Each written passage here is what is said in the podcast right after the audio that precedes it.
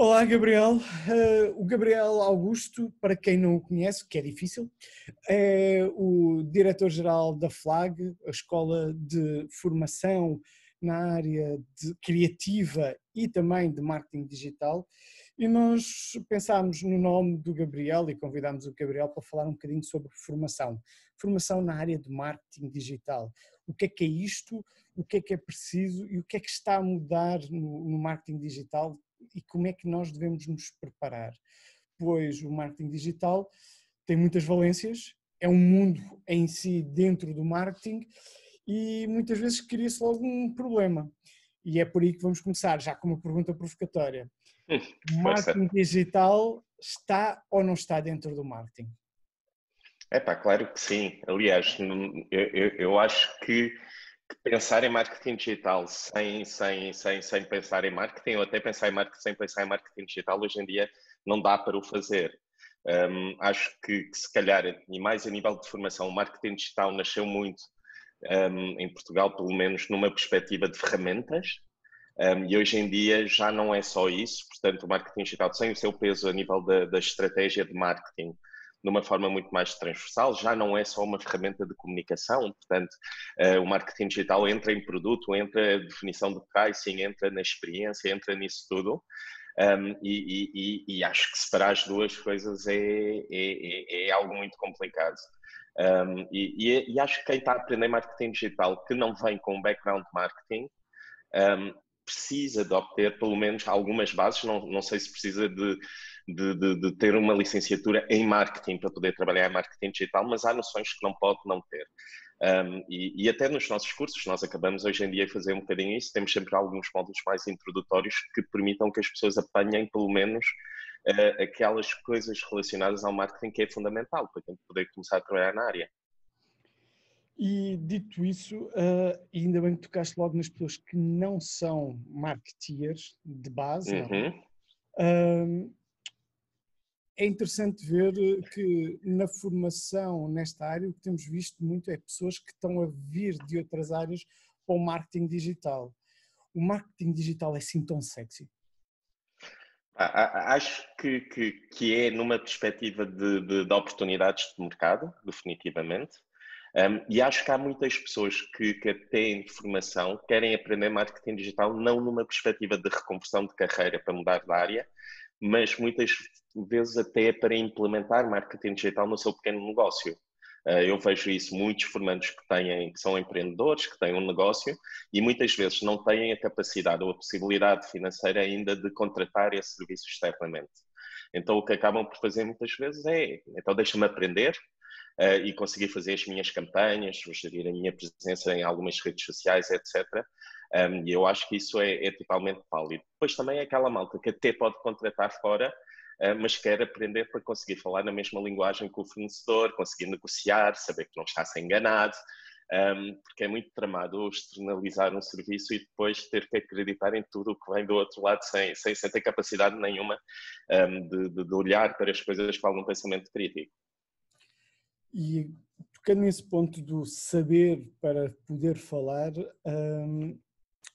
sentes que então que a formação que tem, que tem sido dada é quase mais evangelística do que prática ou não? É ainda pela prática que se faz o evangelismo do marketing digital? Acho que é mais pela prática que se faz o evangelismo, porque pá, não há forma nenhuma de perceber realmente porquê é que fazemos as coisas sem, sem, sem fazê-las primeiro. Até porque eu, eu, acho que esta parte da evangelização passa muito, não só para perceber as vantagens, e isso é a parte fácil, eu acho que não precisamos propriamente de uma formação de perceber quais são as vantagens de marketing digital hoje em dia, fazer uma pesquisa, ler-se, etc. Mas também é muito na perspectiva de perceber as limitações que podem existir, porque, porque também não faz tudo, não faz milagres. Um, portanto, perceber as limitações, perceber o que é que faz mais sentido de um lado e do outro. Portanto, em vez de, de irem lá de cabeça só do género, ah, isto vai fazer milagres, o meu negócio amanhã vai bombar porque agora vou fazer uma campanha Facebook Ads. um, portanto, acho que é um bocadinho as duas coisas. Acho que a parte prática é efetivamente a melhor para passar a evangelização.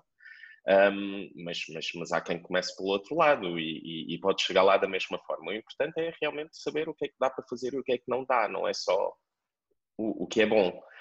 Um, e acho que é muito importante passar ao outro lado da moeda. Ok.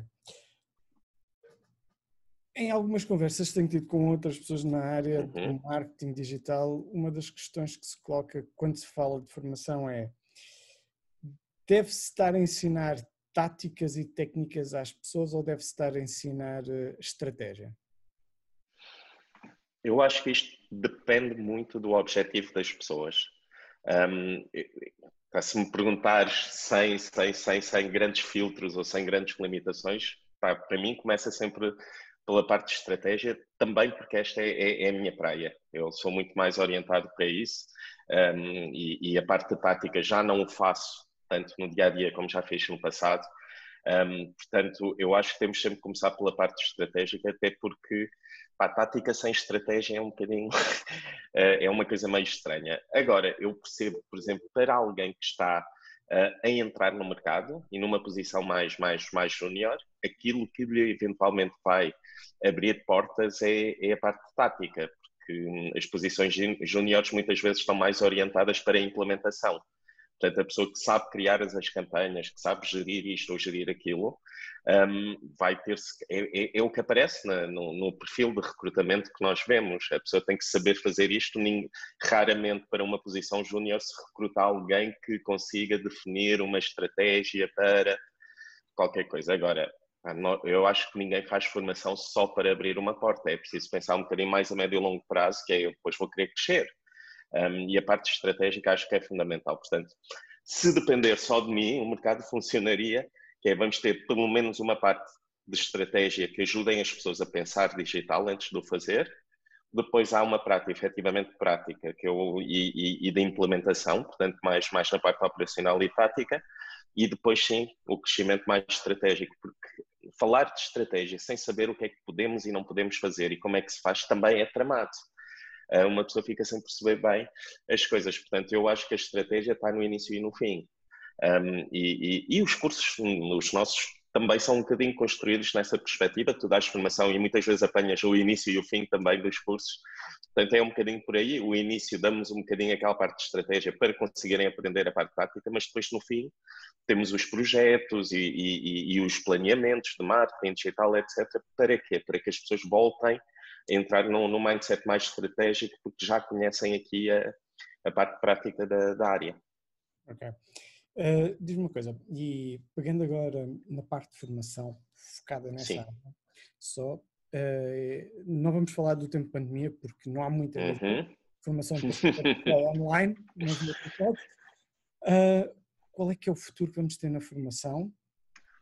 Em, e quando falo aqui de formação, estou a falar de forma abrangente, e quais são os caminhos no meio dessa, desse futuro da formação que se pode ver perdão, com mais sucesso para quem esteja a formar e para quem esteja a querer aprender mais sobre marketing digital? Ah, eu, eu, eu, agora vou-te contradizer só um bocadinho, porque eu acho que é quase impossível falar do futuro sem falarmos da pandemia. Eh, porque, porque no, no, fundo, a pandemia acabou por acelerar uma série de alterações no mercado. E eu digo acelerar porque eu acho que são coisas que iriam acontecer de uma forma ou outra.